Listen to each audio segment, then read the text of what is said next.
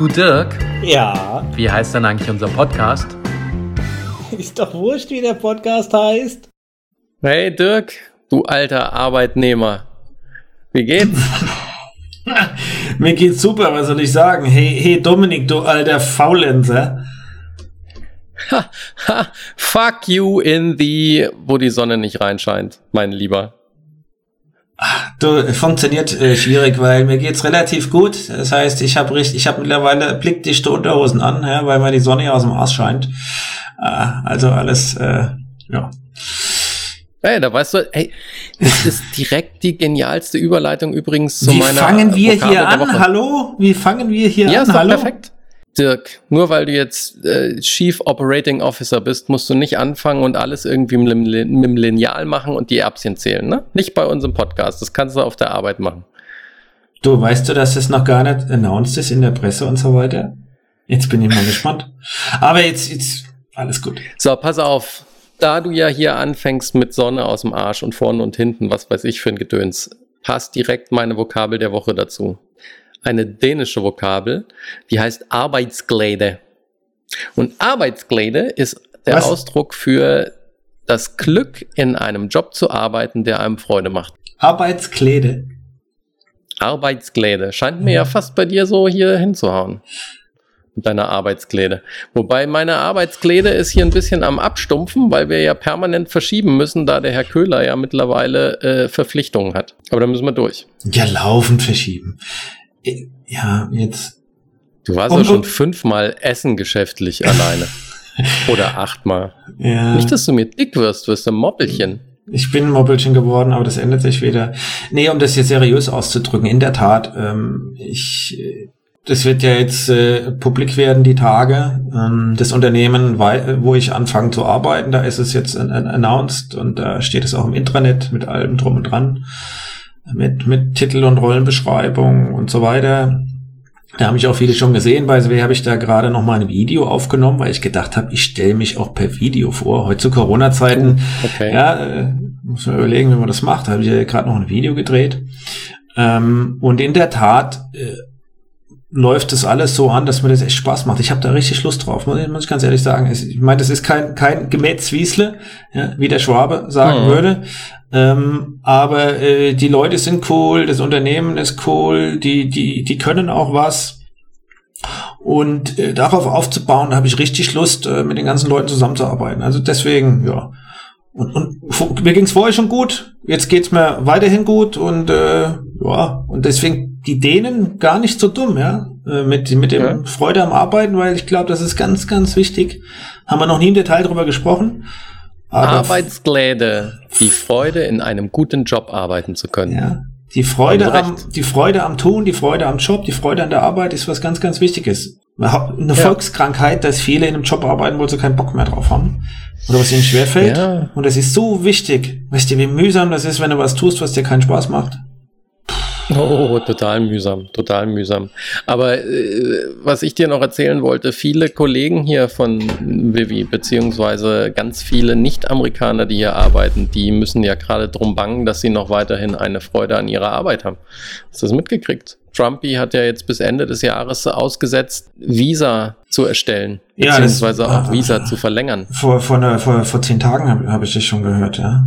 Mhm. Aber weißt du, was das Tolle daran ist? Es gibt einige Kollegen, denen läuft nächsten Monat das Arbeitsvisum aus. Die sind schon zwei, drei Jahre in den USA und die besetzen wichtige Funktionen in den Firmen. Und äh, Trumpy opfert jetzt die ganzen Mitarbeiter dem, dass er für seinen Wahlkampf eine halbe Million Arbeitsplätze schaffen will. Fand ich super gut. Wieder total durchdacht von dem Kameraden. Ja, Kollateralschaden nennt man das, glaube ich. Naja, ich glaube, er verschätzt sich da so ein kleines bisschen, weil er wird zwar jetzt augenscheinlich eine halbe Million Jobs schaffen, aber die ganzen Firmen, überleg dir doch mal bei unserer alten Firma auch. Da haben wir ja auch ein paar Granaten gehabt, die wirklich im Labor gearbeitet haben und die einen riesen Job machen und die da essentiell wichtig sind. Und stell dir mal vor, was das für ein Impact für US-Firmen ist, wenn sie diesen ganzen Wissenstransfer vor Ort in die Tonne kicken können, weil die Leute wieder nach Hause müssen.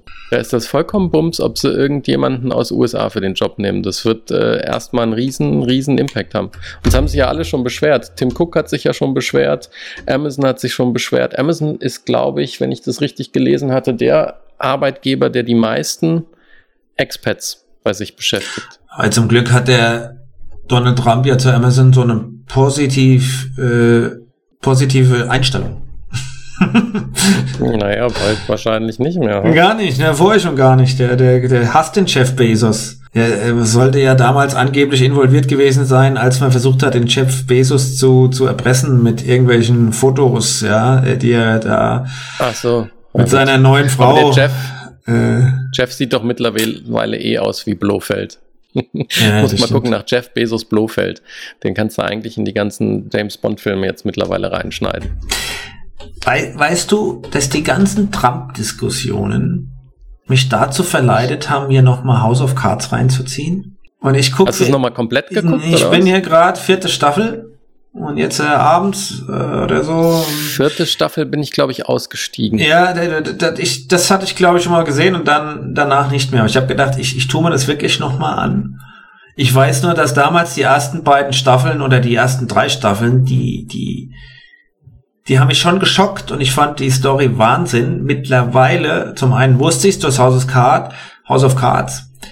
Und du kennst es natürlich schon, also dann weißt ja, was kommt, du bist drauf eingestellt. Mhm. Aber wenn ich mir Trump in pa parallel dazu anschaue, ist das der absolute Wahnsinn. Ja, also ja. Fra Francis Underwood, ja, Francis Underwood war, ist ja, war und ist ja brutal krass. Und der versucht ja, hier die Öffentlichkeit zu managen ohne Ende. Und da ist ja der krass Trump. intelligent. Ja, und krass intelligent, ja, das stimmt. Und der, was der Trump dagegen macht, ja, also es hat mich nochmal animiert so und es ist, es, ist, ist Wahnsinn, weil, ja, jetzt du wohnst ja in den USA und du, das äh, konfrontiert dich ja regelmäßig. Ich bin mittlerweile froh, wenn ich da so ein bisschen Abstand davon habe, weil äh, ja, ja, außer Agnes erzeugt ja nichts mehr seine Rallye in Oklahoma fand ich großartig. Da hatte ich richtig Spaß dran. Viel großartiger fand ich, dass da dieses irgendeine so TikTok-Gemeinde es geschafft hat, hier brutal viel Sitze wegzukaufen. Ja, aber es ist, oh. aber es ist so klasse, weil sie das wirklich generalstabsmäßig ja aufgesetzt haben. Also ich habe jetzt noch jede Menge Berichterstattung drüber gesehen für unsere Zuhörer, Zuschauer. Trump hatte eine Rallye in Oklahoma genau. angekündigt, hat gesagt, es haben sich eine Million Menschen angemeldet. Sag, und er ist ja total traurig, dass über 900.000 nicht kommen können. Und hatte geplant 20.000 Plätze in, der, in dem Kongresscenter und hatte draußen noch eine Bühne aufgebaut, wo er nochmal äh, 70, 80.000 Leute nochmal draußen beglücken wollte. Und durch ein paar Jugendliche, die sich auf TikTok verabredet haben, und wirklich genialerweise TikTok-Videos gepostet haben, wo sie sagten, da könnt ihr euch anmelden, kostet nichts, registriert euch für die Rallye und dann geht einfach nicht hin. Und die Videos hatten so ungefähr eine Stunde auf TikTok und haben sie dann alle wieder gelöscht, damit bloß nicht irgendjemand auf Social Media das mitkriegt. Und es hat funktioniert. Es war laut Polizeichef und Sicherheitschef von dem Convention Center waren 6200 Leute nur drin statt 20.000. Und draußen die Bühne äh, haben sie schon abgebaut, bevor innen drin die Veranstaltung losging, weil sie festgestellt haben, es wird eh kein Mensch kommen. Und das hat den Trumpy schwer getroffen. Was aber auch super war, er hat neun Minuten von seiner Rally-Speech, die er gemacht hat, neun Minuten hat er darauf verwendet, von seiner Rede in West Point zu erzählen. Wo er da die Rampe so langsam runtergelaufen ist und sich alle lustig gemacht haben, dass er die Rampe nicht runterkam und dass er einen zweiten Arm brauchte, um Wasser zu trinken. Und da hat er nicht über Black Lives Matter gesprochen, nicht über Finanzen gesprochen, Rösterchen, meine Frau so, hat, hat auch gesagt, ich darf, nicht, ich darf nicht kleckern, deswegen mache ich das jetzt auch mit zwei Händen. Ja, ja, genau. Weil seine, seine Frau sagte, er hat seine schöne rote Krawatte an und da darf kein Wasserflecken drauf. Aber TikTok fand ich das erste Mal richtig cool. Das Faszinierendste an den, den Trump-Geschichten, wo wir ja auch jede Woche irgendwie drüber reden, ist ja die Konstanz. Und das Faszinierende ja. ist ja, dass er diesen, diesen niedrigen Level, also diesen, wo er, wo er, wo er einem wirklich schockt, wo, wo man, wo man fassungslos ist, ja, dieses Niveau hält er. Und das fände ich schon absolut faszinierend. Ja? ja? Also diese Geschichten zu produzieren, ja, dass er da hier die, die, die Rampe, ich habe mir das auch auf dem Video angeguckt, wie er die runtergelaufen ist. Was ja, die letzten dann, zehn Fuß sind er ja, ist er ja gesprintet. Ja, da war er ja schon auf dem Geraden, da war er ja schon, da war er ja schon runter von der Rampe. Ich habe ich hab mir das genau angeguckt. Aber das, was er daraus macht, wie er das rechtfertigt, wie er das erklärt, das ist Wahnsinn. Da kannst du dich ja fast schon drauf äh. freuen, ja, wie tief der, der Typ mittlerweile argumentiert. Aber ja. die Tage kam, ich habe darüber nachgedacht. Auch so ein Stück, weil wir, wir reden da immer drüber und ich weiß nicht, ob es die Leute noch interessiert oder äh, ob, ob man damit noch äh, jemand fassungslos machen kann oder äh, unterhalten kann. Mir ist eins aufgefallen, ähm, dass der Trump ja, weil doof ist er nicht in dem ganzen Wahlkampf, die er macht, ja. Wenn du auch den, den, den Underwood nochmal geguckt hast, oder respektive House of Cards, wie, wie fein granular die die Stimmungen aufgreifen können. Auch schon, haben sie mhm. House of Cards schon gemacht. Fein granular greifen die die Stimmungen auf. Welche Wörter, Formulierungen resonieren? Wann erzeuge ich eine Stimmung?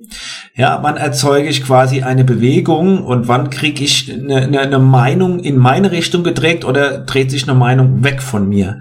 So. Und was wäre das da erleben ist, ja? Gegebenenfalls auch, auch wirklich Absicht, weil der erreicht ja sein Zielpublikum damit. Der adressiert ja, ja seine Wähler damit, auch das Niveau der Wähler adressiert damit. Und da ist echt ja. was dran. Die, auf dem Niveau agiert er. Und warum? Weil seine Wählerschaft auf dem Niveau unterwegs ist. Und das ist eigentlich für Amerika das absolut Erschreckende. Ich, mich wundert halt, dass er selber nicht bekloppt wird. Na, vielleicht ist es ja auch schon geworden. Aber das hat so ein paar richtig schöne. Ich habe noch einige Themen heute für dich auf dem Kasten, die da alle reinpassen übrigens, gell? Willst du denn überhaupt wissen, wie das so ist, wenn ich jetzt gerade arbeite heutzutage, wie das? Du, ich habe vorhin habe ich dich gefragt und du hast ja einfach äh, Du hast ja nichts erzählt. Nein, ja, du, Außer, weil du, dass du dick wirst, weil du dauernd nur Geschäftsessen hast. Ja, weil ich dick werde und dass ich mich drauf freue und es cool finde. Aber man, man schafft es tatsächlich, da auch mit aller Vorsicht äh, Leute zu treffen. Das funktioniert es ist alles so ein bisschen hölzern bei SW, wenn man sich begrüßt. Ja, ich bin ja für viele neu, ich bin ja der Newbie. Ja, und dann ist mhm. es so, wie, wie, wie näherst du dich? Und dann hat man oft so diesen Gruß, weißt du, den Ellenbogengruß. Ich nenne den ja mittlerweile. Ja, dann mach ich lieber, dann mach ich lieber gar keinen. Da, den nenne ich ja, ja, das, das lasse ich auch mittlerweile, weil es albern ist, aber so in der Hilflosigkeit im ersten Moment, weil es ist ja freundlich und in der Knicke drin und du bist ja so erzogen, wenn jemand neu kennenlernst, bist du freundlich, gibst die Hand dann kommt, oh, darfst du nicht. Und dann stehst du da und dieser Fußballer groß, wie ich ihn nenne, ja, oder dieser Fußballer Jubel, ja, den hat ja die Bundesliga quasi erfunden, so per Ellenbogen. Das, das hat sich dann so ein bisschen etabliert. Ist aber dann auch ein bisschen, das lustig wahrscheinlich. Ist, ist aber dann auch ein bisschen, ein bisschen albern. Also da, das heißt, treffen und sehen und kennenlernen ist gut. Man hält dann auch so ein Stück Abstand. Teilweise sind auch in den Meetingräumen viel, ist viel Abstand zwischen den Stühlen. Manchmal gibt man sich trotzdem die Hand, aber stehen überall Infektionsspender rum. Also äh, ich wäre ja für die japanischen Verbeugungen. Ja. Einfach nur mit leichter Entfernung zunicken, verbeugen. Das fände ich ganz gut. Ja.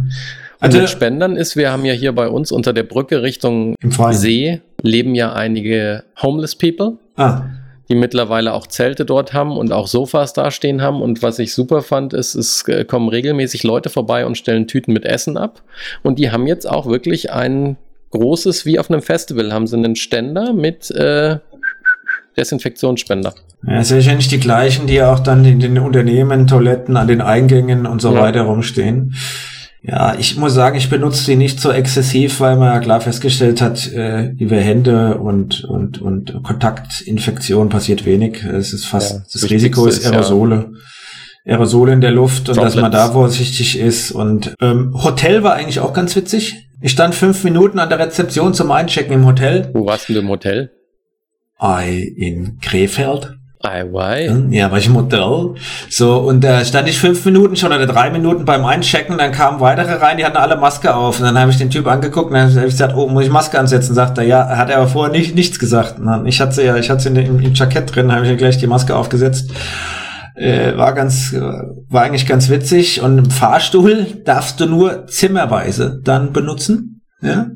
Mhm. Solche Geschichten. Und Frühstück gibt's jetzt wieder. Du darfst im Hotel wieder frühstücken. Ja, wir haben dann umgestellt von der Lunchbox, die, wo, wo er uns ganz klar gesagt hat, die würde überhaupt nicht empfehlen wollen. Okay. Und dann musst, hast du aber so Zeitslots, weißt du, dann machen die Zeitslots äh, sechs, halb sieben, halb sieben, sieben, sieben, halb acht, halb acht, acht, acht, ja. halb neun, dann musst du halt einen Zeitslot auswählen. Äh, und das ist auch ganz angenehm. Gehst zum Frühstück, so genau, und dann gehst du da mit Mundschutz rein und dann bringt dir eine Kaffee und Besteck und alles und so bringt sie dir und Brötchen und, und alles wird, wird dir gebracht und Kaffee und so holst du selbst, aber dann musst du wenn du dich bewegst, wieder Maske aufsetzen. F ich habe ja letztens beim, ich habe ja letztens beim Autofahren, weil ich einkaufen gehen wollte, hatte ich schon die Maske an, weil ich keinen Bock hatte, dann ne, ein kurzes Stück zum Supermarkt, habe aber schwere Sachen holen wollen, deswegen habe ich das Auto genommen und habe im Auto schon die Maske angezogen und ich habe es eine ne halbe Sekunde, bevor ich es gemerkt habe, oder bevor es passiert ist, habe ich es gemerkt und konnte es noch bremsen. Weil ich habe schön in mein Döschen gegriffen für Kaugummis, habe meinen Mund aufgemacht und wollte den Kaugummi reinschmeißen. Und gerade ah. so, bevor ich ihn loslasse, habe ich gemerkt, ich habe ja noch die Maske an und habe hab ihn noch gefangen. Aber ich dachte nur von draußen muss das ein Bild für die Götter sein, wenn da einer sitzt und sich so richtig lässig im Auto sein Kaugummi ins Gesicht schmeißen will und dann prallt es von der Maske ab. Solange du den Kaffee nicht in die Maske kippst oder so, oder der versuchst dein, dein Softdrink da durch die Maske äh, dir einzuführen. Hier machen ganz viele sogar Sport mit Maske. Ich meine, da ist es ja sogar wichtig, weil du ja noch mehr eigentlich Aerosole ausatmest. Aber ich kann mit, kann mit einer Maske nicht Fahrrad fahren. Mhm. Also wenn ich irgendwo hingondeln würde, würde es funktionieren. Aber wenn du sportlich fahren willst, ja, dann ist das die Wahrscheinlichkeit. Wenn es saukalt ist im Winter, habe ich ja auch eine Skimaske an. Ja, aber Jetzt, wenn du relativ zügig unterwegs bist, laufen oder auch mit dem Fahrrad mit Aerosole, also ja, die, die, die verteilen sich ja sofort und die fallen, du atmest ja gegen den Wind aus. Du ver, ver, verbreitest da ja keine in. Ja, deswegen hier der britische Kreisel, nee, Quatsch, der belgische Kreisel beim Fahrradfahren Kreisel. ist dann total beschissen, ne? Windschattenfahren, da kriegst du schön alles reinge, reingepfeffert. Ja, ich fahre jetzt, wenn Nicht ich nachher. Nicht nur den Furz vom Vordermann, sondern auch noch die anderen Aerosole. wenn ich nachher fahre, fahre ich zu zweit. Aber beim Radfahren ja. ist ja das Aber größte Problem. Du weißt ja, wie man die Nase freischneuzt beim Fahrradfahren. Ja, ja sowieso. Ja. Aber auch da musstest du ja schon immer aufpassen, dass keiner dahinter ist. Ja, du musst das darfst du noch machen, wenn du ganz hinten fährst, ja. Sonst kriegst so, du mal. Jetzt, jetzt, haben wir, jetzt haben wir, jetzt haben wir die Kurve von deinem Job wieder weggemacht. Hast du da noch was zu ergänzen? Ja, ich weiß nicht, wie das kam. Ich glaube, das hat angefangen mit dem Kaugummi und der Maske. Du, ich, was habe ich da zu ergänzen? Ich, es ging jetzt hier aber mit, mit Arbeiten und sich sehen und ein bisschen kennenlernen und auch ein Meeting zusammen machen. Ich glaube, die, die Regeln funktionieren da ganz gut einzuhalten. Ja, Abstand, okay. Aber es funktioniert. Und selbst auch dann Hotel und Essen gehen funktioniert, ja, äh, muss ich sagen. Ja. Wobei das natürlich auch eine Funktion dessen ist, dass viele noch im Homeoffice arbeiten, in dem Umfeld oder in den Umfeldern, wo ich unterwegs bin. Und dann hast du gar nicht so ein großes Aufkommen und mit denen du dich triffst, dann kannst du das ganz gut managen. Ja, mhm. ja, ist, ja. Äh, so ist es. Corona, arbeiten. Corona und arbeiten. Aber ich würde ja gerne mal wegkommen, weil, weißt du, was mein Lowlight der letzten zehn Tage ist oder war und mich richtig beschäftigt hat. Auch so ein bisschen Dass ärgert. du mein schönes Hintergrundvideo für Episode 17 nicht benutzen konntest, weil du einen kurzen Angstanfall hattest, du hättest nicht genug Zeit? Hatte ich ja auch nicht. Oder was war das andere Lowlight? Hatte ich ja auch nicht. Also das Highlight. Aber das Video gibt's jetzt in Episode 18 übrigens, deswegen seht ihr gerade. Ich hatte wenig Zeit, weil, das ist ja das Schöne, wir haben auch Heute ist ja hier so, seit nein, drei, vier Tagen ist ja hier in Deutschland, Rheinhessen und, und generell bis zu 30 Grad warm. Mhm. Aber wir haben Klimaanlage jetzt im Haus. Ja, und deswegen war ich am Wochenende und letzten Freitag mit Video schneiden, Ton und äh, Klimaanlage und dies und das war ich ziemlich busy. Mhm. Ja, und deswegen auch ein bisschen Weißt du, zeitlich schickst, angestrengt. mich raus, schickst mich raus. Aber jetzt Ei drüber. Jetzt können sich die Leute drüber freuen. Fang mit deinem Lowlight nee, nee, jetzt endlich also ich mal sag euch, li liebe, liebe Leute, jetzt der, der Dominik beschwert sich jetzt ja High Level, dass ich sein Video nicht benutzt habe. Ich hätte es ja benutzt. Was du wolltest.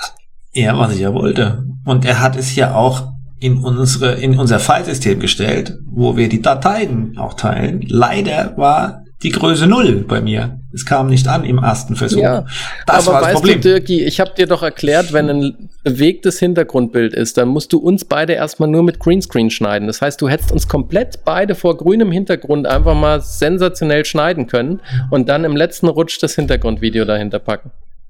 Also, Den Workflow merken wir uns fürs nächste Mal, dann funktioniert Genau, und zum Glück machen wir einen Podcast, ja, und kein Videocast.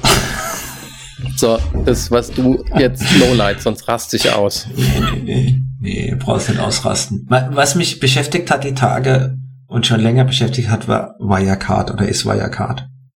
Mhm. Ja, es gibt ja, es gibt ja berühmte Skandale, Finanzskandale in der Welt, ja, in der Historie. Enron ist ja so ein Wahnsinnsbeispiel.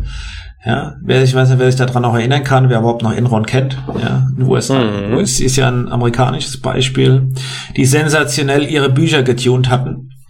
Und da hat man ja auch rausgefunden. Data Retention, sage ich dann nur. Da hat man ja rausgefunden, wie die das gemacht haben. Die haben viele Töchter äh, äh, gegründet und dann haben sie zwischen, zwischen den Töchtern hier mit Assets, äh, die Assets hin und her geschoben und haben damit aktiver und passiver so gestaltet, dass, dass, dass sich auf der obersten Ebene Unternehmenshierarchie quasi ist, alles aufkumuliert hat und da waren Gelder äh, dann in den Büchern, die es gar nicht gab was ja zu einer Wahnsinnsreform geführt hat, ja. Also die, die ja. International Accounting Standards und so weiter, die kamen ja aus dem Enron-Skandal. War ja auf ah. den ersten Blick auch total clever für ja. die, die davon verdient haben. Genau.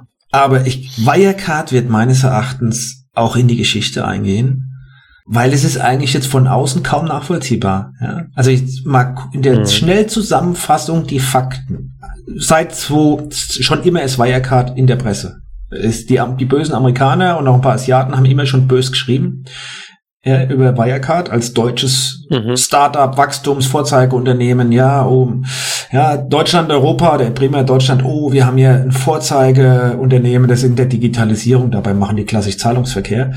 Kann ja gleich noch was dazu sagen. Haben die so geschützt und keiner wollte es verpassen. Viele haben in, in die Aktien investiert, ja.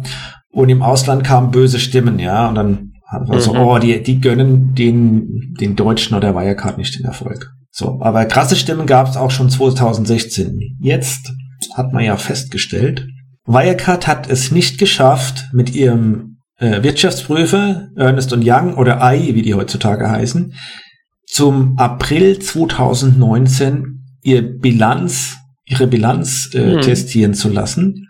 Ja, und ihre, und ihre Report, Reportingpflicht nachzukommen als börsennotiertes Unternehmen, nämlich ihren, ihren Anteilseignern, ja, mitzuteilen, wie eigentlich das Business so steht. Das haben mhm. die 15 Monate lang haben die versucht, die Bilanz sich abnehmen zu lassen und haben ja dann auch den, den Prüfer gewechselt und sind auf KPMG geschwenkt. Und von den Daten her haben die 8 Milliarden in der Bilanzsumme. 2 Milliarden waren strittig nämlich mhm. ein Konto auf den Philippinen. Und es hat sich am Schluss rausgestellt, verdammte Hacke, es gibt weder Wirecard als Kunde bei dieser Bank, noch gibt es diese Konten. Das ist ein Viertel der Summe. Und dann frage ich mich, ja, 15, was haben die 15 oder 18 Monate lang gemacht? Weil mir hätte ja mal die Bank anrufen können, sagen, hey, wem gehört ja. das Konto? Gibt es das überhaupt? Und die, die Bank sagt, hey, Konto gibt's nicht. Und da werde ich ja schon mal fassungslos. Und da haben sie jetzt ja auch einige verhaftet. Auf der anderen Seite kann man auch sagen, wie kann man das als Wirecard, CFO, CEO, ja, glauben, dass in zwei Millionen, die es gar nicht gibt. Also da muss ich sagen, fassungslos zu sein reicht da nicht mehr aus. Nee, nicht wirklich. Aber ich bin auch ich bin mal gespannt, was da für ein Film rauskommt, weil ich gucke hier die ganze Zeit gerade rüber, weil ich zwei Sachen nachschlagen musste. Weil äh, ich musste nämlich direkt erstmal an die ganzen Panama Paper denken und da gibt es ja mit Meryl Streep auch schon eine super Verfilmung zu. Und Bill Murray, glaube ich, ist noch dabei. Nee, nicht Bill Murray. Äh, Gary Oldman und Antonio Banderas. Ist ja auch wurscht. Aber ähm, ich glaube, dieses Wirecard-Ding, was man ja selten glaubt, dass Deutschland Stoff für große Kinofilme fabriziert, das Ding hat jetzt Stoff für einen Kinofilm fabriziert. In der Tat. Ja, Sensationell. Jetzt haben sie auch Insolvenz angemeldet. Ich habe leider bin ich auch betroffen, weil ich ja in Force und so weiter investieren. Also ich habe keine Wirecard-Aktien gekauft, aber Wirecard war ja auch im, im DAX, hat ja die, wurde ja mal getauscht. Ja, Commerzbank, mhm. Commerzbank raus, Wirecard rein. Mhm. Und äh, ja, jetzt sind die ja also der größte Absturz aller Zeiten, zumindest im europäischen Markt, eines börsennotiertes Unternehmen, ja, weil er hat dann jetzt wie, wie beim Luftballon, ja, hat einer mit der Nadel reingestochen und bums, war er weg.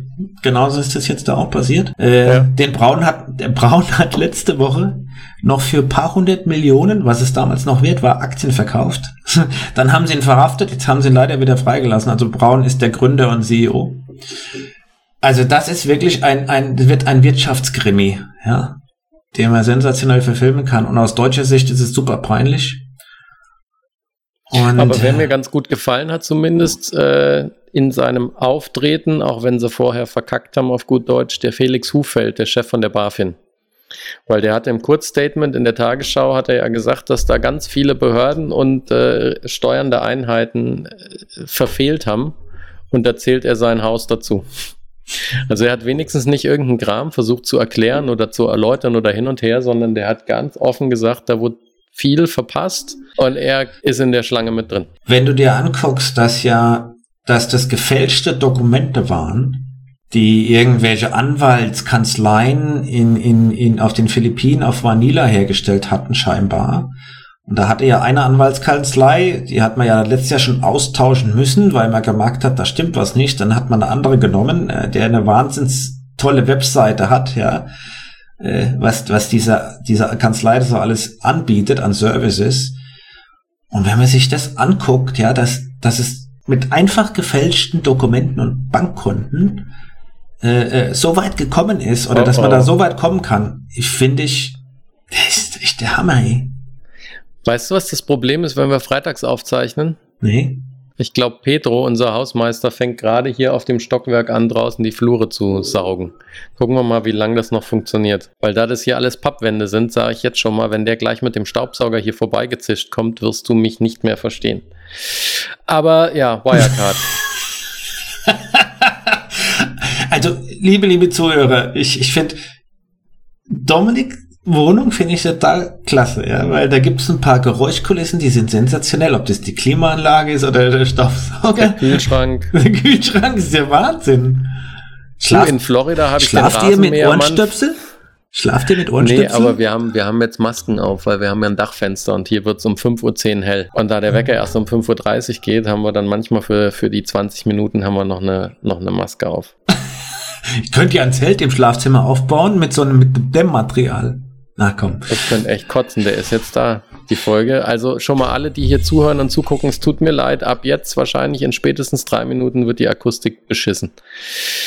Ähm, ich muss ihn entschuldigen. Ich finde, also das ist ja auch mal was, was Einzigartiges hier. Dass wir hier mal nochmal so eine Hintergrundmusik haben. So, so eine. Ach so, meinst du, es gibt oh, wenig Podcasts, die einen, äh, die Pedro als Hausmeister keine. saugen durch den Flur Das macht uns einzigartig. Es gibt keinen anderen Podcast, der äh, wo ein Aber Pedro ist übrigens der coolste. Pedro, unser Hausmeister, der Maintenance Guy, ist der Oberknaller. Der ist früh morgens da, der ist bis abends da, der ist den ganzen Tag am Wuseln, der ist ein ganz drahtiger, dünner Mann. Und da sagt er auch selber immer, das ist, weil er immer irgendwo guckt, was er machen kann. Dann rennt er draußen vorm Haus rum und sammelt irgendwie Papierchen auf. Und hier ist irgendwo eine Knaube drin, da wird sofort alles repariert. Der ist eine Seele. Der also Spanier? deswegen hier äh, Mexikaner? Pedro. Mexikaner? Abstammung. Also der kommt irgendwo ursprünglich Mexiko, die Familie lebt aber in Texas und er ist mit seiner Frau und den Kindern hierher gezogen. Von Texas nach Chicago, okay. Ja. Cool. Wahrscheinlich war es ihm zu republikanisch in Texas. Hier ist ja schön demokratisch. Ja, das ist ein Riesenunterschied. Aber wo wir es mit den Mexikanern schon haben, ich habe ja noch ein paar Themen. Und zwar, äh, vorhin wäre die Überleitung perfekt gewesen beim Trump, da er ja nicht über Black Lives Matter gesprochen hat. Dafür, Black Lives Matter es ist falsch. Ähm, ich habe eine ganz coole Webserie gefunden, hatte ich dir ja auch geschickt. Das ist ein, ein junger Schwarzer, der nennt sich Emmanuel Echo und der hat jetzt angefangen und nennt seine Webseries Uncomfortable Conversations with a Black Man und lädt da Leute ein, querbeet, um sich über Rassismus zu unterhalten und wie er die Welt wahrnimmt und wie sie ihn wahrnehmen. Und ich bin nur drauf gestolpert, weil nämlich der äh, zweite Episode war Matthew McConaughey da Okay. Und deswegen war es irgendwie bei mir in den Empfehlungen. Und dritte Episode ist aber auch klasse. Das ist niemand Bekanntes, sondern das ist ein weißer Amerikaner, der immer gedacht hat, er wäre nicht rassistisch, weil er auch mit einer Frau verheiratet ist, die schaut so aus, als wäre sie aus Japan. Die haben fünf Kinder zusammen und mit dem unterhält er sich aber auch. Dass dann der weiße Mann sagt, du, da gibt so viel, das, ne, was wir auch schon besprochen hatten. Rassismus durch Nichtwissen, was er sich alles nicht vorstellen konnte. Und äh, ist ganz gut. Also ich bin mal gespannt, was noch kommt. Ist eine sehr offene, sehr offenes Format und äh, kann man gucken. Sind, glaube ich, immer so 20 Minuten. Fühl, fühlst du dich denn, fühlst du dich denn sicher, sauber mit deiner ganzen Art und Weise, dass du nicht rassistisch bist? Oder denkst du manchmal auch, ja. dass du vielleicht Dinge machst, wo du, wo, nee. du, wo du vielleicht rassistisch bist, ohne dass du es willst und, und, und magst und weißt? Nee, ich glaube, ich kann mich da perfekt einsortieren, dass ich nicht aktiv antirassistisch bin. Also das, was ja jetzt viele sagen, dass man aktiv dagegen ankämpfen muss. Äh, ich würde aber sagen, ich halte mich für überhaupt nicht rassistisch weil ich keine Berührungsängste habe, weil ich äh, denke, dass jeder, jeder wichtig ist. Das Einzige, und da hatten wir auch schon drüber gesprochen, ist, und das Beispiel, was ich von der Schauspielerin, äh, Schauspielerin hatte, ist, äh, glaube ich, wirklich dieses Unwissen. Ne? Dass du manche Situationen hast, die für schwarze Bevölkerung oder Nicht-Weiße schwierig sind und aus Naivität oder Gutglauben oder weil man sich selber nicht für rassistisch hält, kann man sich nicht vorstellen, dass das schlimm ist. Willst du mit mir da mal ein bisschen drüber philosophieren, weil ich habe zum einen eine Theorie und ein eigenes Beispiel oder mehrere Beispiele. Ich glaube, von, von meiner Denke her, glaube ich, dass erstmal alle ra rassistisch, rassistisches Denken haben. Jetzt aber eher neutral, sondern nicht und nicht negativ. Ja, alles was anders ist, ist einem ja erstmal so ein bisschen, ja, da fühlt man sich nicht 100% wohl. Wo, woran leite ich es ab, um gerade die Erklärung zu Ende zu ja, bringen? Ja, wobei da, wobei da musst du den Unterschied machen zwischen Rassismus und Xenophobie. Weil wo du gerade von sprichst, ist ja eigentlich die Angst vor dem Unbekannten. Daraus kann sich, glaube ich, wenn man entweder nicht anständig erzogen ist oder irgendwie komisch ist, kann sich Rassismus daraus entwickeln. Ist meine Theorie. Ah, es fehlt. Das heißt Weil bei Xenophobie gebe ich dir recht. Jeder hat erstmal Angst vor dem, was er nicht kennt. Ja, das hast du jetzt schön präzisiert, weil ich glaube, aus der Xenophobie, äh, das ist natürlich die Quelle für, für auch für rassistische Dinge oder was man vielleicht auch unbewusst macht. Ich habe da für mich Beispiele. Ich habe zwei ganz ganz prägnante Beispiele, die ich in meinem Leben nicht vergesse. Ein, ein Beispiel, das ist ähm, lange her. Ähm, ich war mal in Brasilien in Urlaub um die Karnevalszeit und war in Bahia. Das ist äh, ja im, im äh, äh, Norden von Brasilien und habe da am größten Straßenkarneval der Welt teilgenommen. Da ist er. Ja, ist alles gut.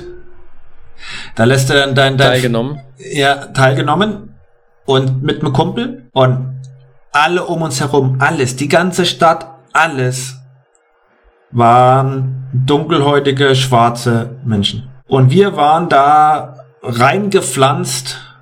Ich kann mich nicht erinnern, den ganzen Tag irgendeinen anderen Weißen gesehen zu haben. Mhm. Die Stimmung war aufgeheizt ähm, das gab so viele Blicke, die ich nicht ordnen konnte. Und da habe ich mich sowas von unwohl gefühlt, das weiß ich noch. Ganz genau. Und ähm, damit kann ich das Gefühl nachvollziehen. Ich glaube auch, wir würden ab und zu gerempelt und geschubst, absichtlich.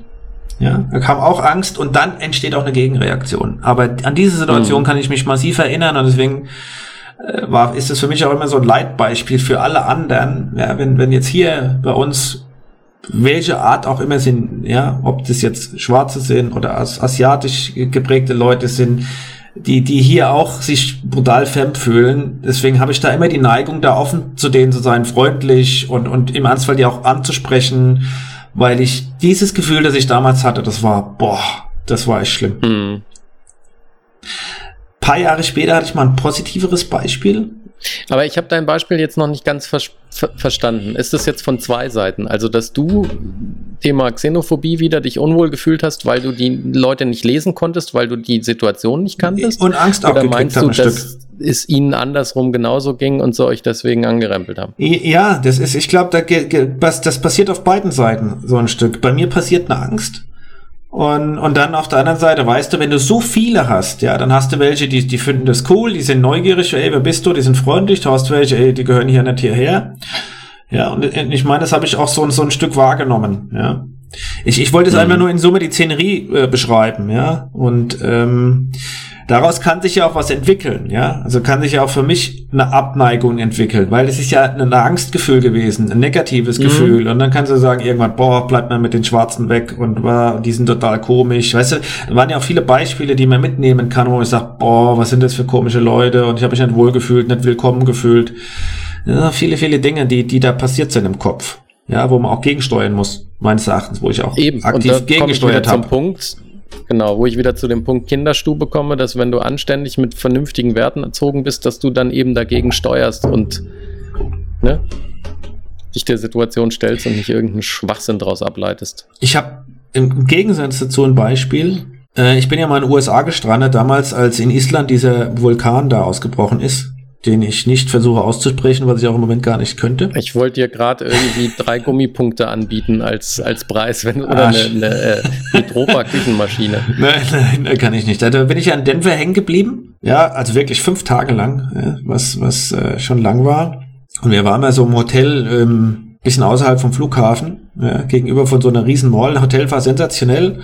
Und äh, zwei Blöcke weiter war eine Kneipe super reagiert, gleich ein Auto gebucht, ja, bevor die weg sind, also ein mhm. großes Auto, dass wir mobil sehen und hin hier, aber abends sind wir dann da entgegen da weggegangen und sind in so eine Kneipe reingestolpert. Da weiß ich noch, mussten wir die Treppen hochgehen. Wir, wir waren dann nur zu zweit oder zu dritt von den sieben, die wir in Summe waren. Also wir haben eine Gruppe von sieben gebildet damals, ja, ein paar eingesammelt. Und dann sind wir zu dritt oder zu viert in so eine Kneipe abends reingegangen, weil Hotel hat man keinen Bock mehr. Machen oben die Tür auf, gehen rein und die komplette Kneipe waren nur schwarze Leute. Und mhm. es war eigentlich eine geschlossene Gesellschaft, weil die haben eine Hochzeit gefeiert. Mhm. Aber die Tür war auf. Wir sind da reingegangen, weißt du, dann gehst du dann ein paar Schritte rein, bis du dich sortiert hast, weißt du, hinten, hinten die drei haben noch nachgedrückt, dann stehst du so am Eingang, guckst dich um, ja, versuchst zu sortieren, was da los ist. Und dann hatten die uns aber sofort angesprochen. Hey, how, yeah, how are you, bla bla bla, komm rein. Und dann sagst du, ey, ja, wir feiern eine Hochzeit. Und du sagst, nee, nee, nee, ey, wir wollen nicht stören. Nee, ihr stört nicht. Hier wollt ihr was essen, was trinken. Und dann standen da Billardplatten, da lief entsprechende Musik. Kannst du dir bestimmt vorstellen. Und zwar ja. nur Schwarze drin. Ja, aber war doch mega. Und es war super mega, der Abend war so geil. Ich habe dann hier besoffene Kopf gegen die Billard gespielt und mit denen gequatscht und, und, und hin und her. Und es war total abgefahren. Obwohl wir da reingepasst haben, also kannst du dir vorstellen, gar nicht. Mhm. Und, und das fand ich ein, eine wahnsinns positive Erfahrung. Ich weiß nicht, jetzt im umgekehrten Schluss, wenn du jetzt hier in Deutschland eine Hochzeit hast und da stolpern per Zufall drei Schwarze rein, weil die hier, warum auch immer, gestrandet sind, wollen abends noch was machen, gehen irgendwo hin und weißt, dann gehen die in eine Hochzeitsgesellschaft und dann sagen die, ey, komm rein, nimm da was zu essen und zu trinken. Weißt nicht, ob das, ob das in Deutschland passieren würde. Ich glaube, das kannst nicht verallgemeinern. Ich glaube, das ist, wo sie reinstolpern wenn ich mir, wenn ich mir meine Schwiegereltern und meine Eltern anschaue, das sind so gastfreundliche Menschen und da könnte ich mir vorstellen, dass das genauso passiert. Und ich glaube, das Wichtigste ist halt, dass man sich die Situation anschaut und dass man sich die Leute anschaut. Und zwar vollkommen egal, welche Farbe sie haben. Ja? Erstmal offen sein. Es gibt, glaube ich, schon gewisse klare Gefahrensignale, wo du als Mensch sagst, ich gehe jetzt lieber auf die andere Straßenseite. Aber ganz im Ernst, die haben, haben nichts mit einer Hautfarbe zu tun. Die haben bei mir damit zu tun, wie ist der Gesichtsausdruck, wie sind die Augen, wie ist die Körperhaltung. Und da kann das weiß, rot, braun, schwarz sein. Ähm, ganz, ich merke hier auch ganz in Chicago, ich habe hier oft auch äh, ein paar komische, verzottelte weiße Gestalten, die durch die Gegend laufen, wo ich denke, ich muss jetzt nicht ganz so in Griffweite an denen vorbeilaufen. Also deswegen, ich glaube, man muss einfach lernen, Menschen zu lesen und dann hat das nichts mit der Farbe zu tun, sondern es gibt so viele andere Dinge, die dir sagen können, ob du Angst haben solltest oder nicht. Mhm. Und wenn die fehlen, ich habe mir das auch angewöhnt, seit Jahren mache ich das schon, ich grüße auch jeden wenn ich hier Fahrrad fahren gehe oder joggen gehe oder auf meinem Skateboard unterwegs bin, ist es vollkommen wurscht, ob da irgendeiner die Mülltonne leert oder unter der Brücke wohnt, auch gerade die, die Homeless People. Ich grüße jeden.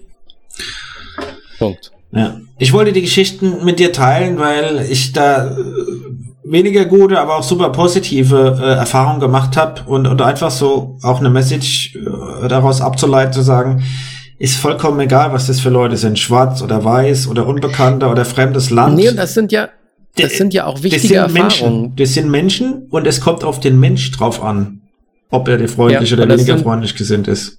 Genau, und das sind wichtige Erfahrungen, weil ich wette mit dir, wenn du in Mainz auf dem Faschingsumzug gewesen wärst und die Leute hätten dich da komisch angeguckt und gerempelt, als Urmainzer, wenn es sowas gibt, hättest du dich genauso unwohl gefühlt. Ja, kann genauso passieren, ja. Und da muss man im Kopf ja. gegensteuern. Noch ein witziges Beispiel war eigentlich Indien, ja. Die, der Inder, der ist so zudringlich, zutraulich, teilweise auch freundlich, aber da wurden wir oft versucht, äh, nee, die haben uns oft versucht, übers Ohr zu hauen. Das ist eigentlich faszinierend, ja, mit so einer Einlulltaktik. Hey, ja, und freundlich. Ja. Und das zeigt auch, die sind dann, die sind fremd, die sind aber total freundlich, die wissen das aber, das ist eine Masche. Und dann versuchen das Geld aus der Tasche zu ziehen oder dann, ja, isst und trinkst du was und Warum sage ich das so? Da ist es uns auf der Bank beim Geldwechseln passiert. Die haben uns ein Gespräch hm. verwickelt, waren super freundlich, wo kommt der her? Und wir haben das Geld nachgezählt. Wir hatten Lonely Planet. Ja, gesagt, hey, seid vorsichtig, haben es nachgezählt und da wollten die uns dann echt bescheißen. Ja.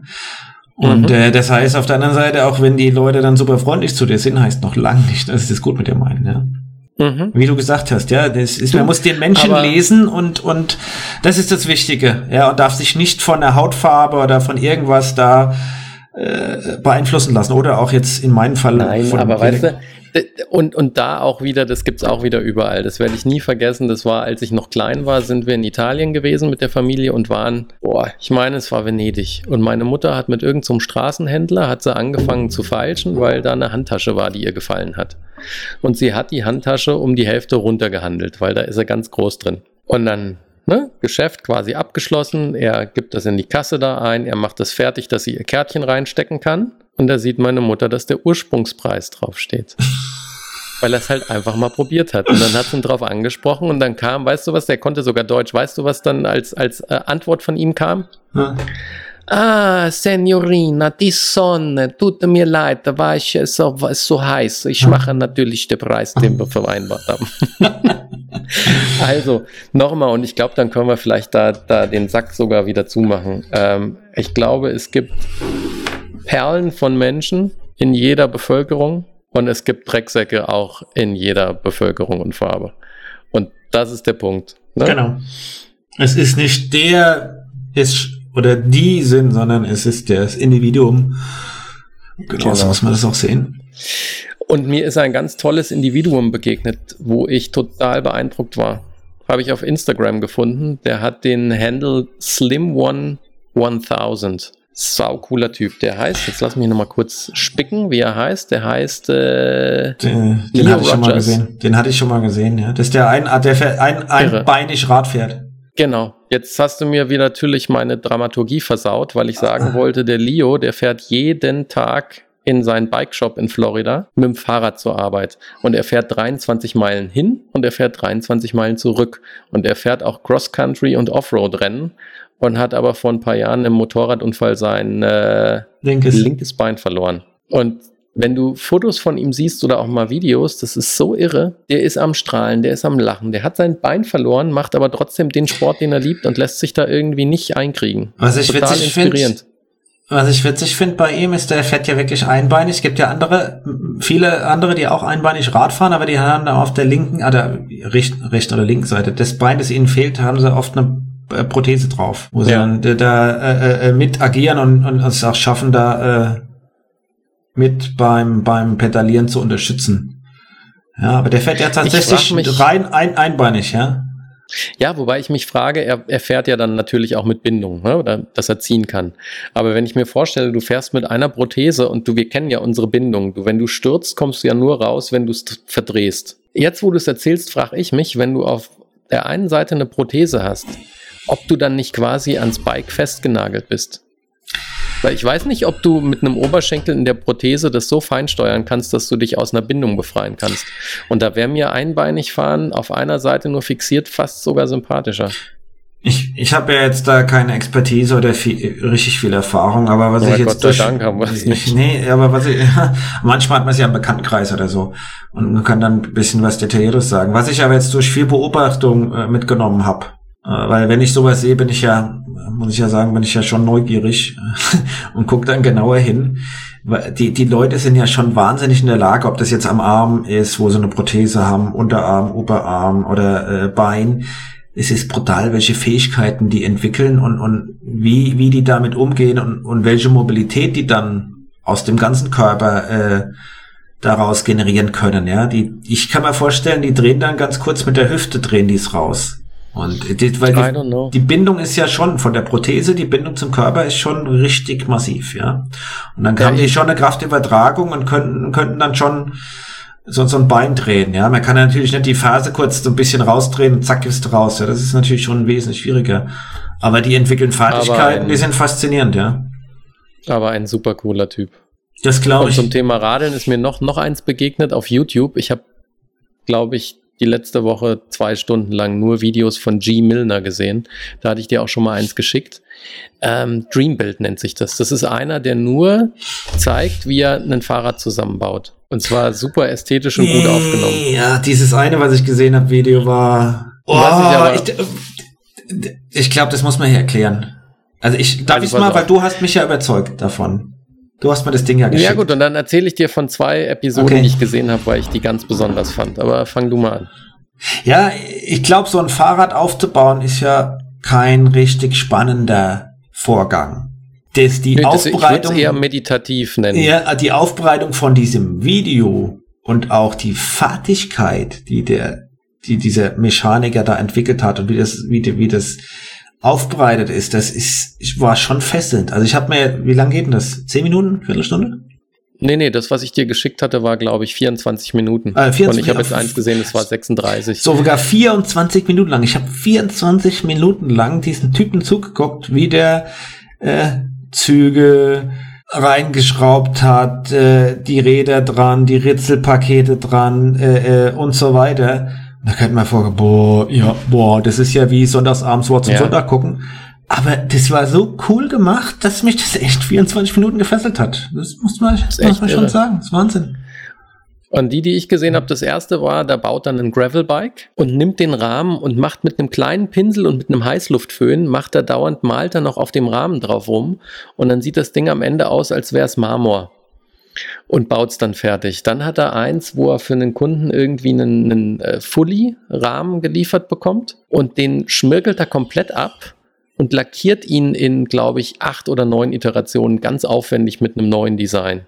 Aber was mich wirklich geflasht hat, das ist sein Kanal, das ist aber ein Video, was er bekommen hat, das ist eine Manufaktur aus Barcelona, die nennt sich Uno. Und du siehst da in 38 Minuten, wie sie Styroporteile nehmen, mit Folie umwickeln, Leerschläuche reinlegen, das Ganze dann mit Glasfaser, äh Quatsch, mit, mit, mit Kohlefasermatten umwickeln und wie die einen von ihnen entworfenen Rahmen erstmal in einem, in einem Metallgehäuse im Ofen erstmal backen.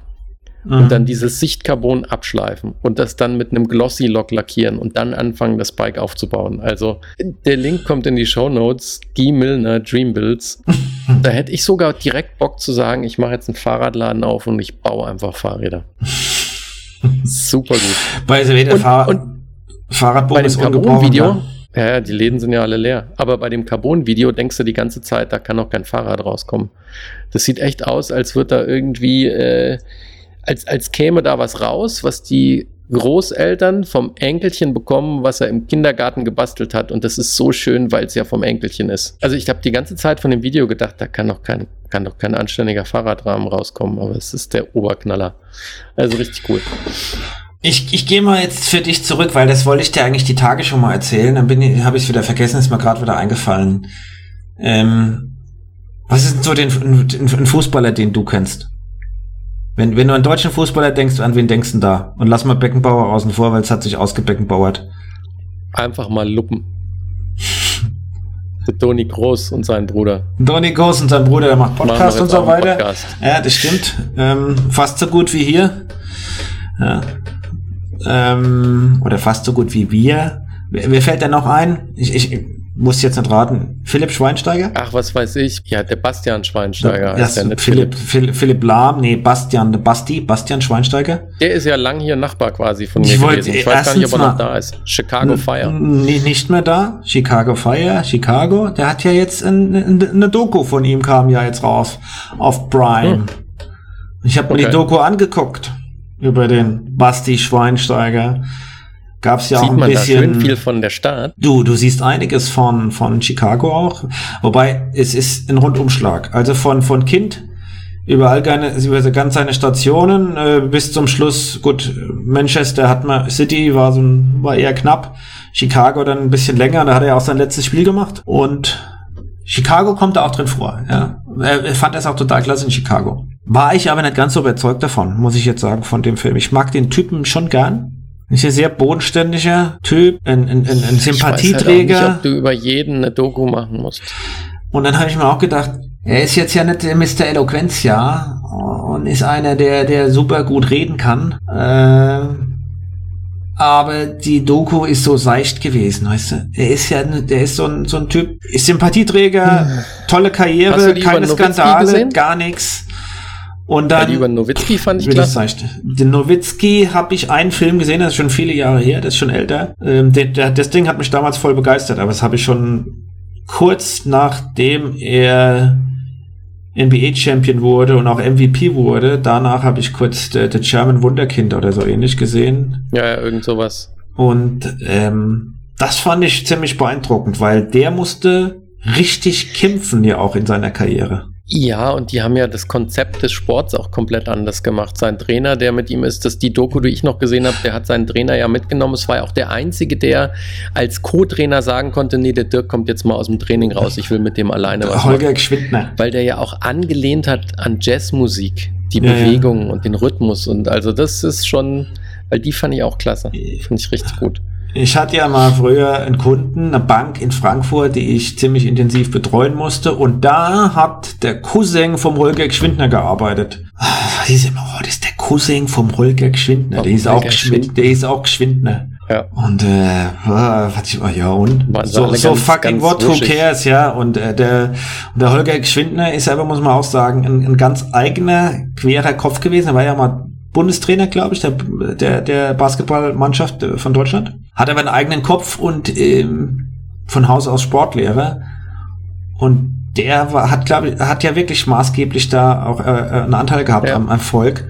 Und wie du sagst, mit Chess und anderen Dingen, die sind ja wirklich einzigartige Wege gegangen. Also das, das ist wirklich faszinierend, ja, muss ich schon sagen. Und, und im Gegensatz, der Basti, jo, der, die Mädchen haben ihn lieb und ach, ist das süß und cool. Und ich sag, ja. Also ich fand einfach, was er ja, dabei bei der WM geliefert hat, war der Hammer. ist unvergesslich, da brauchst du keine Doku.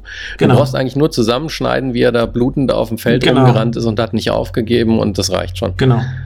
Absolut. Bam. Kannst du gar nicht, kannst du nicht mehr toppen. Da könntest du vielleicht eine Dreiviertelstunde Doku drüber machen, über diesen Tag und, und, und wie er sich da geopfert hat. Und das hat er ja zwei Jahre lang noch gelitten, ja, weil er, weil er da wirklich ja. weit über die Grenzen gegangen ist. Und dann könnte man noch zehn Na, Minuten ja. über seine Frau machen, weil die Anna ist ja schon eine Sahneschnitte, ja. Also ist, ist schon eine hübsche Frau. Och, Dirk, du stellst Bock. Schnell Themawechsel. Ich habe nämlich noch ein paar Themen. Wir müssen mal ein bisschen Gas geben. Ich habe vorhin versucht, den Philipp einzustreuen. Kommt in die Show Notes. Caroline Kebekus hat ein cooles Video mit einem Song über Philipp gemacht. Deswegen habe ich jetzt ja auch Philipp Schweinsteiger gesagt, ich Nasenbär, weil, mir, weil du mir den ja, Philipp ja. in den Kopf gepflanzt hast. Da brauche ich gar nicht viel erzählen. Das wird einfach verlinkt. Lustig. Guckt es euch an. Äh, dann, als anständiger Fanboy, habe ich vorhin, glaube ich, schon anklingen lassen, habe ich ja natürlich die Keynote von Apple geguckt. Und da ich eingetragener Developer bin, habe ich überall iOS 14 drauf und natürlich auch Big Sur auf meinem Mac. Und das ist echt cool. Sie haben ein paar sehr coole Änderungen reingebracht. Ähm, was ich aber spannend fand, da gab es nämlich heute auch einen Artikel auf Spiegel Online, glaube ich Sie haben auch ein Logging drin von iOS 14, dass du Meldungen kriegst, wenn irgendwas auf deinem Gerät irgendwas im Hintergrund tut. Und dann kannst du jetzt feststellen, ich habe es nicht drauf installiert, aber ganz viele, die TikTok auf, auch laufen haben, haben festgestellt, dass iOS 14 die Meldung ausspuckt, ungefähr alle drei Sekunden bis zwölf Sekunden, wenn du TikTok offen hast, liest es einfach mal deine Zwischenablage aus. Egal wo du bist. Das heißt, TikTok greift, wenn du in Instagram bist oder irgendwo eine Notiz schreibst oder irgendwo ein Passwort mal, was ja ganz schlau ist, in deine Zwischenablage kopierst, greift TikTok das ab. Also um den Präsidenten zu veräppeln und sich zu verabreden, super Ding, aber TikTok. Ja, es ist ein bisschen schade, dass man diese, dass diese, dass man diese Aktion mit TikTok in Verbindung bringt, ja. Also ich hoffe, ich, ich hätte mir auch gewünscht, die hätten was anderes benutzt, ja. Ja, ähm, weil das, die App ist für einen Schmarrn äh, ist für die Füße. Also die Aktion fand ich super, aber dass das mit so einer App gemacht wurde. Wahrscheinlich kann jetzt China, der Entwickler von, von TikTok, könnte jetzt eine Liste von allen Teenagern, die sich verabredet haben, rausgeben, weil sie es aus der Zwischenablage kopiert haben. Ja, TikTok ist ja schon seit, seit Jahren, oder ich meine, die gibt es hm. ja auch schon länger, äh, wirklich in Verrufen in der Kritik. Ähm, ja. Und wenn das jetzt noch hier damit bestätigt wird, ja, auf der anderen Seite zeigt es auch, wie unerschrocken die ganzen Jugendlichen die ganzen Apps auch nutzen, ja.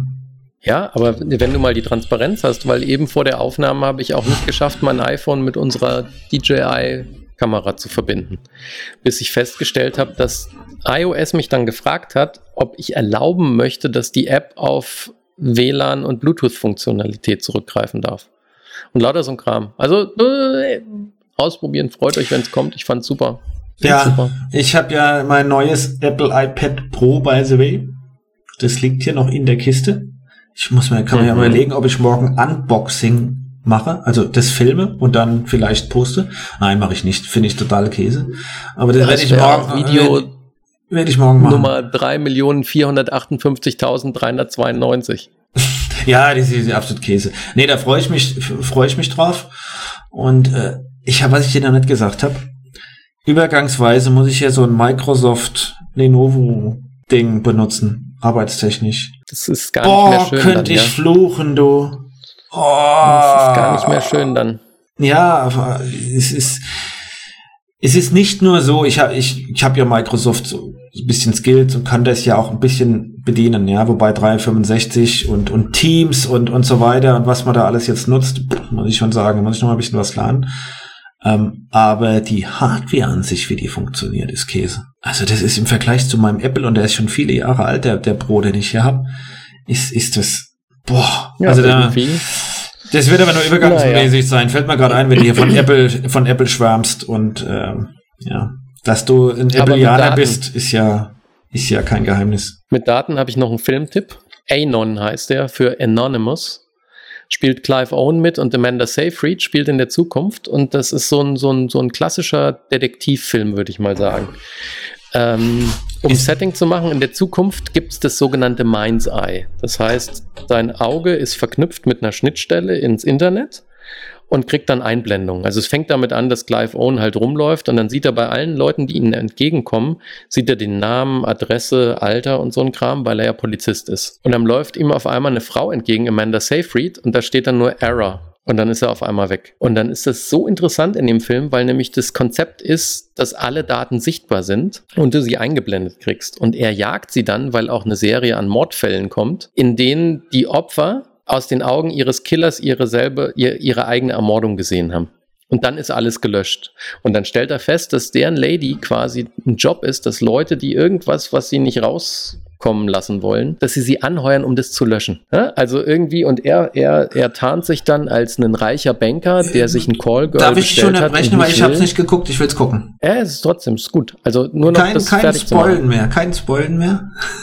Wo, wo Ah. läuft der denn? Wo läuft der denn? Netflix. Ist von 2018, ist jetzt in den Kritiken semi.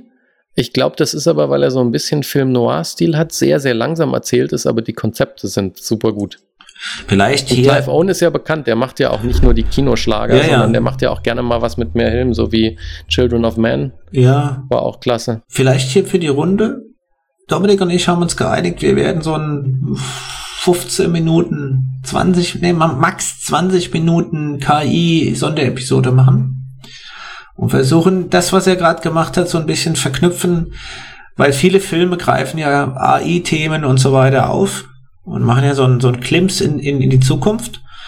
Und wir, wir versuchen mal darzustellen, okay, was, was gibt's denn heute schon? Was ist denn in den nächsten paar Jahren wirklich realistisch? Und wo wurde das schon verfilmt? Oder wer, wer, wer konnte da vielleicht schon ganz, ganz gut eine Vorhersage treffen? Versuchen wir wirklich zusammenzudampfen. Also es wird eine High-Speed-Rede-Episode werden, Genau. die wir jetzt Der vorbereiten. Dirk macht, der Dirk macht die schnöde Wissenschaft und ich mache die Verknüpfung zur Popkultur. Ja, wie immer, ja. Die schweren Dinge muss ich machen, ja. Das ist so. Nein. Ich hätte jetzt gesagt, die unterhaltsamen Dinge muss ich machen, aber das ist halt so. Ja, dann mach doch mal. Dann mach doch mal endlich. Ja, ich habe noch übrigens, ich habe noch zwei Stories quasi. Äh, oder was heißt Stories? Ich habe gestern beim Radfahren, habe ich unten am McCormick Place, ist mir ein, ein, ein, ein Mann begegnet auf einem Divi, auf so einem Leihfahrrad. Und hat erst gefragt, ob ich hier local wäre. Habe ich gesagt, nee, ich bin hier nicht local, ich, äh, ich lebe hier nur. Und der Bub hat so schlecht Englisch gesprochen, dass es mich nicht gewundert hat, dass dann irgendwann kam, yes, we live in Florida, but we're originally from, from Germany. Und dann habe ich gesagt, ja, dann können wir auch Deutsch sprechen. Und dann war der so überrumpelt, weil er erst gar nicht der hat nicht erwartet, dass jetzt Deutsch kommt, ne? Und hat meinen Satz, glaube ich, erst im Hirn nicht verarbeitet. Dann sagte ich, weil das ist ja dann einfacher, wenn wir unsere Muttersprache nehmen. Und er so, äh, äh, ja. Und dann haben wir halt so ein bisschen drüber geschnackt, wie ist es in Florida, wie ist es hier, dass wir vor vier Wochen quasi an seiner Haustür vorbeigefahren sind, ohne dass wir es wussten, dass er einen Sohn hat, der studieren möchte, aber jetzt auch wieder das Thema Visum ein Problem werden könnte, weil der bräuchte dann ein Student Visa und wie es ihnen halt so geht, ne? Wie es uns auch geht, dass wir im Moment ja jederzeit nach Deutschland fliegen könnten, aber dann halt nicht mehr zurück nach USA kommen können. Und wie blöd es ist, dass du jetzt in der Zeit halt viele Sachen, die du vielleicht sowieso nicht machen würdest, dass sie dich aber stören, weil die Option nicht da ist. Und das war eigentlich ganz interessant. Dann hat er gesagt, er guckt sich noch ein Farmers Market an und dann dachte ich, ja, mein lieber Freund, ganz so schlau bist du auch nicht, weil er dann nämlich auch anfangen wollte mit oh, Corona ist ja nur ein bisschen wie so eine stärkere Grippe und wir sind ja unter 50, das, ach, dann, dann, dann, dann ist das ja sowieso nicht schlimm bei uns. Und ich verstehe das auch nicht, warum die Politik und die ganze Welt sich so aufregt. Und echt? das war der Moment, wo ich dachte, bis dahin warst du echt einfach nur ein netter Kerl und jetzt bist du ein bisschen, bisschen weich in der Birne. Und er meinte, jetzt ist ja auch Sommer und dann geht es ja alles weg. Und ja. dann habe ich versucht, die Kurve zu kriegen, habe gesagt, ja, weil im Sommer halt auch das Immunsystem ein bisschen robuster ist. Na, ähm, und solange man nicht in der Fleischfabrik arbeitet, ist auch alles gut.